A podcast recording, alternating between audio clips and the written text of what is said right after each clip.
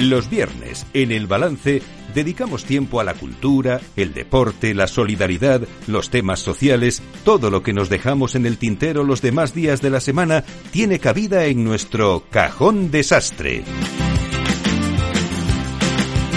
Y eso que algunas veces pues también nos tenemos que centrar o tenemos que detenernos en los temas de actualidad, es inevitable, porque en un momento en el que la geopolítica vuelve a estar en el centro de toda la diana, en, nuestras vidas prácticamente, pues Elena Niezbala nos trae nada menos que a Oscar Vara, que es doctor en Fundamentos del Análisis Económicos y profesor de la UAM y presenta su libro El porvenir del viejo mundo. Os dejo con ella, con Serena y con su entrevista. Cajón Desastre, la sección cultural y de entretenimiento de El Balance con Selena Niezbala. Nuevo orden mundial perpetra la posibilidad de que las cosas en política y geopolítica se desdibujen. Más allá de la escalada de tensiones en Oriente Próximo, tenemos otros asuntos más cerca de los que no debemos olvidarnos o distraernos. La guerra en Ucrania cambia cosas y también las rompe. Con esta premisa voy a saludar hoy a Oscar Vara. Él es doctor en Fundamentos del Análisis Económico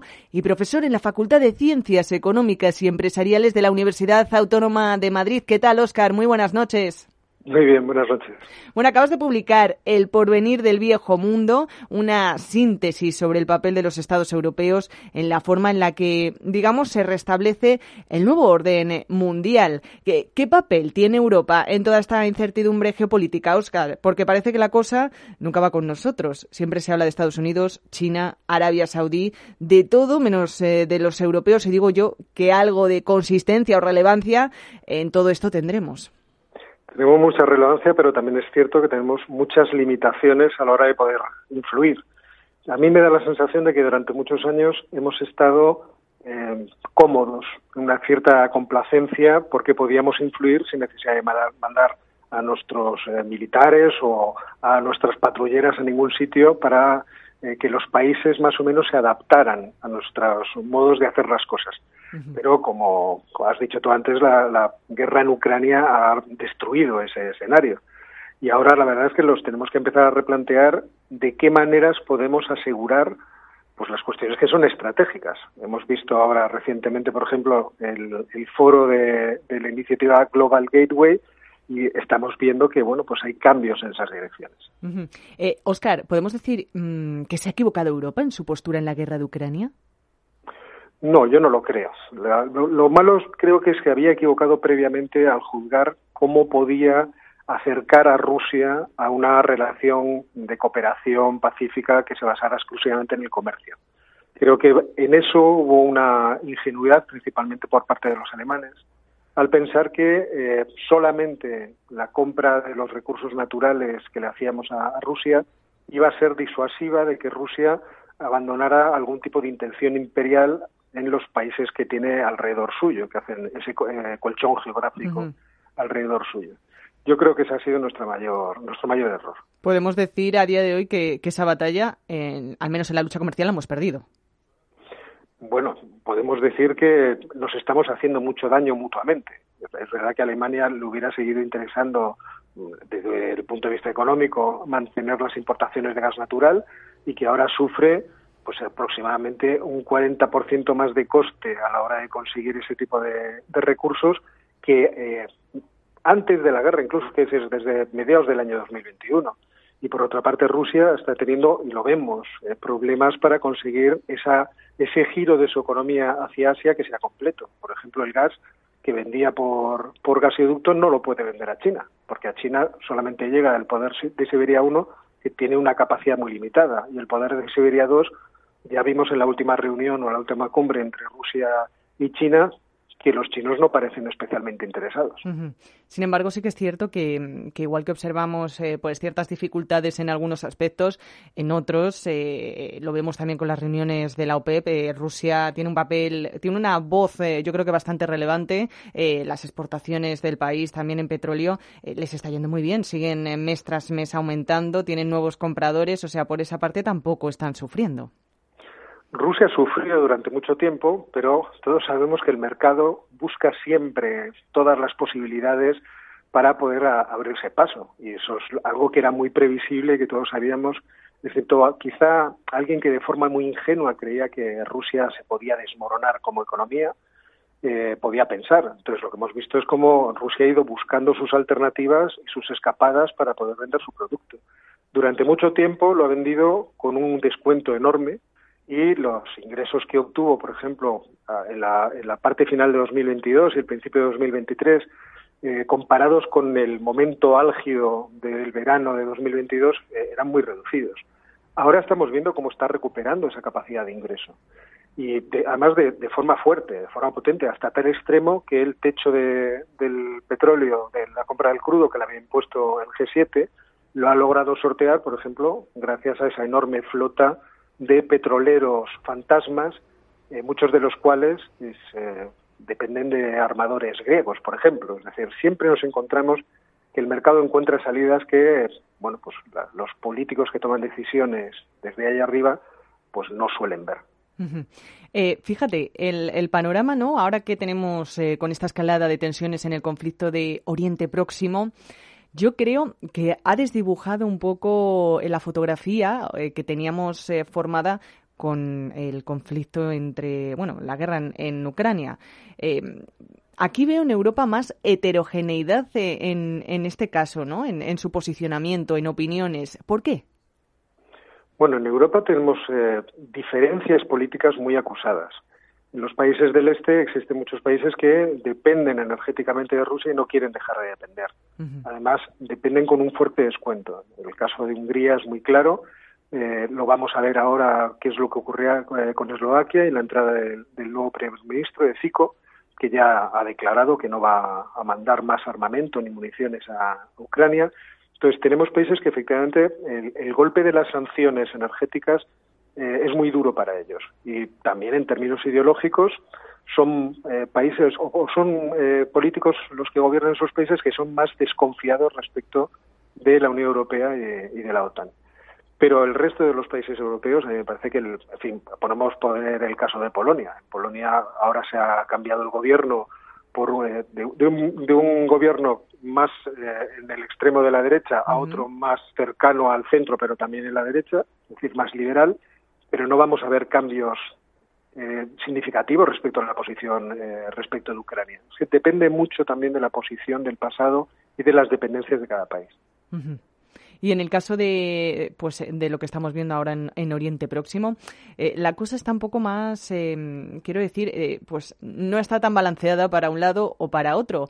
Eh, sí que es cierto que, como has comentado, pues en Europa sí que hay esos matices, pero aquí mm, yo veo un discurso muy, muy diferente. Eh, no sé cómo puede cambiar también la visión incluso que tenemos de organismos institucionales como la ONU, por ejemplo. Eh, has comentado eh, esa falsa credibilidad de muchos países europeos con otros organismos como la OTAN. ¿Pueden perder peso las instituciones a día de hoy, estos organismos internacionales que parece ser que siempre pues, han conseguido como controlar ¿no? o, o decir cómo iba a ser un poco el escenario a futuro? No sé yo si exactamente eso puede ocurrir. Quiero decir, en el caso de Israel está claro que el, encontronazo con las declaraciones que hizo el secretario general de las Naciones Unidas, Antonio Guterres, en referencia a que lo que había ocurrido en, el sur de Israel con las matanzas eh, por parte de Hamas el día 7 de octubre tenían un contexto. Es verdad que, bueno, pues produce un enfrentamiento que yo creo que es muy localizado. Eh, quizá ahora lo que estamos viendo es eh, el problema eh, político que tienen muchos países de Occidente con la manera en la que está desarrollando las ofensivas militares Israel.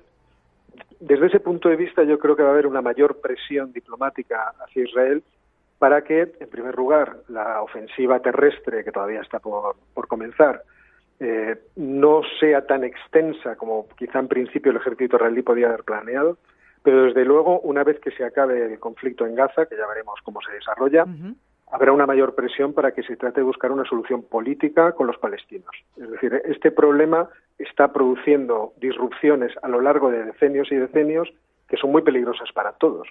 No solamente para Occidente y para los Estados Unidos, por ejemplo, para China. China está especialmente preocupada porque el 36% del petróleo que ellos importan lo importan del Golfo Pérsico. Con lo cual, imaginemos que este conflicto empieza a aumentar, a escalar, y de repente nos encontramos con Irán intentando bloquear, por ejemplo, como hizo en el 87, el Golfo Pérsico. los problemas que pueden derivarse de este conflicto perpetuo entre Israel y Palestina pueden ser enormes y encima las circunstancias de economías muy golpeadas desde la pandemia, con la crisis en Ucrania, en fin puede ser una, situación bastante grave. Seguramente, eh, bueno, como has comentado, realmente eh, Occidente, la Unión Europea, eh, Estados Unidos, pues siempre apuesten por ese papel mediador, pero no esperamos sorpresas ni que cambien, sobre todo por parte de la Unión Europea, su discurso en su apoyo a Israel, ¿verdad?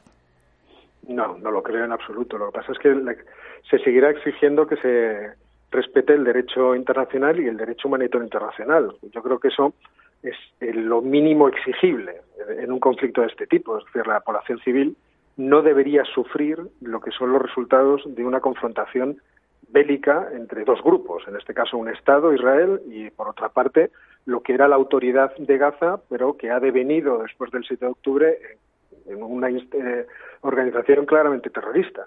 Entonces, desde ese punto de vista, eh, la posición de Europa ahora mismo solamente puede ser la de exigir la contención y después la de buscar la solución política, si es que esto es posible, porque según cómo sea la ofensiva de Israel, así serán las posibilidades que queden hacia el futuro después. Eh, hablas, ¿no? En, tu publicación es el título que has escogido, El porvenir del viejo mundo, Oscar. Pues yo tengo que preguntarte, ¿cuál es ese porvenir?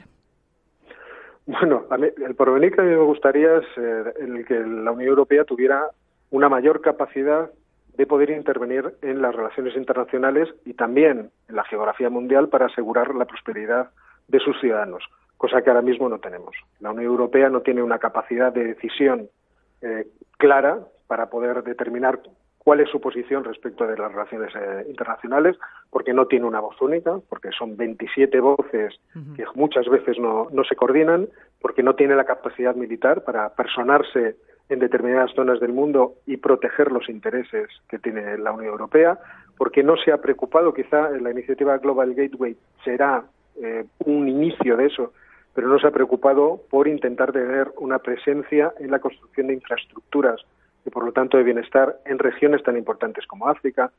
Entonces, a mí lo que me interesa es eh, ver cómo eh, en la visión país a país geopolítica de sus intereses existe una perturbación de los intereses de todos los europeos en términos geopolíticos. Y eso es de lo que trato en el libro. Claro, es que es complicado, ¿no? Son muchas voces al final, pero sí que es cierto que más capitaneadas, pues ya sabemos, Alemania y Francia, no es España. Que por cierto, ¿qué papel tiene España en todo esto? España tiene un papel pequeño porque tampoco yo creo que en nuestro país nos hemos preocupado por pensar en términos eh, geográficos la política exterior teniendo en cuenta además que la península ibérica está en una situación absolutamente crítica para las relaciones entre Europa y África, entre el Mediterráneo y el Atlántico, y por lo tanto tiene una ubicación eh, muy importante, muy relevante. Desde ese punto de vista me parece que siempre nos ha faltado esa, esa visión de cómo influye nuestro alrededor en nuestro propio bienestar, es decir, en lo que las personas al final perciben como el progreso material de sus vidas. Y en eso consiste en realidad la geopolítica, en estarse preocupando sobre cómo podemos intervenir, influir, apoyar nuestro alrededor para estar mejor nosotros. Oscar, eh, una cuestión más, eh, como experto ¿no? en eh, todos estos asuntos económicos, de análisis también geopolítico, ¿debemos estar preocupados por, por, todo lo que se está fraguando en estos momentos en Europa? Quiero decir, más allá de estar un poco despistados ¿no? en, en nuestras casas, en los televisores, en la radio, con la inflación, con lo que hacen los bancos centrales, la cesta de la compra, eh, es importante lo que está pasando, el panorama que tenemos ahora de pequeños eh, focos o no tan pequeños, eh, tanto en nuestro continente como en otros? Evidentemente, vamos a ver, la Unión Europea es una, entidad, un agente económico tan sumamente importante que todo lo que ocurre en el mundo le influye y todo lo que ocurre dentro de la Unión Europea también influye. Los europeos tenemos que seguir teniendo la visión clara de los enormes beneficios económicos que supone la Unión el que podamos transaccionar con 27 países sin aranceles, el hecho de que prácticamente el 70% del comercio de la Unión Europea sea dentro de la Unión Europea, es uno de los elementos de prosperidad y de fuerza que nosotros tenemos más importantes. La Unión Europea, en cierto modo, se ha convertido en un destino inevitable para nosotros.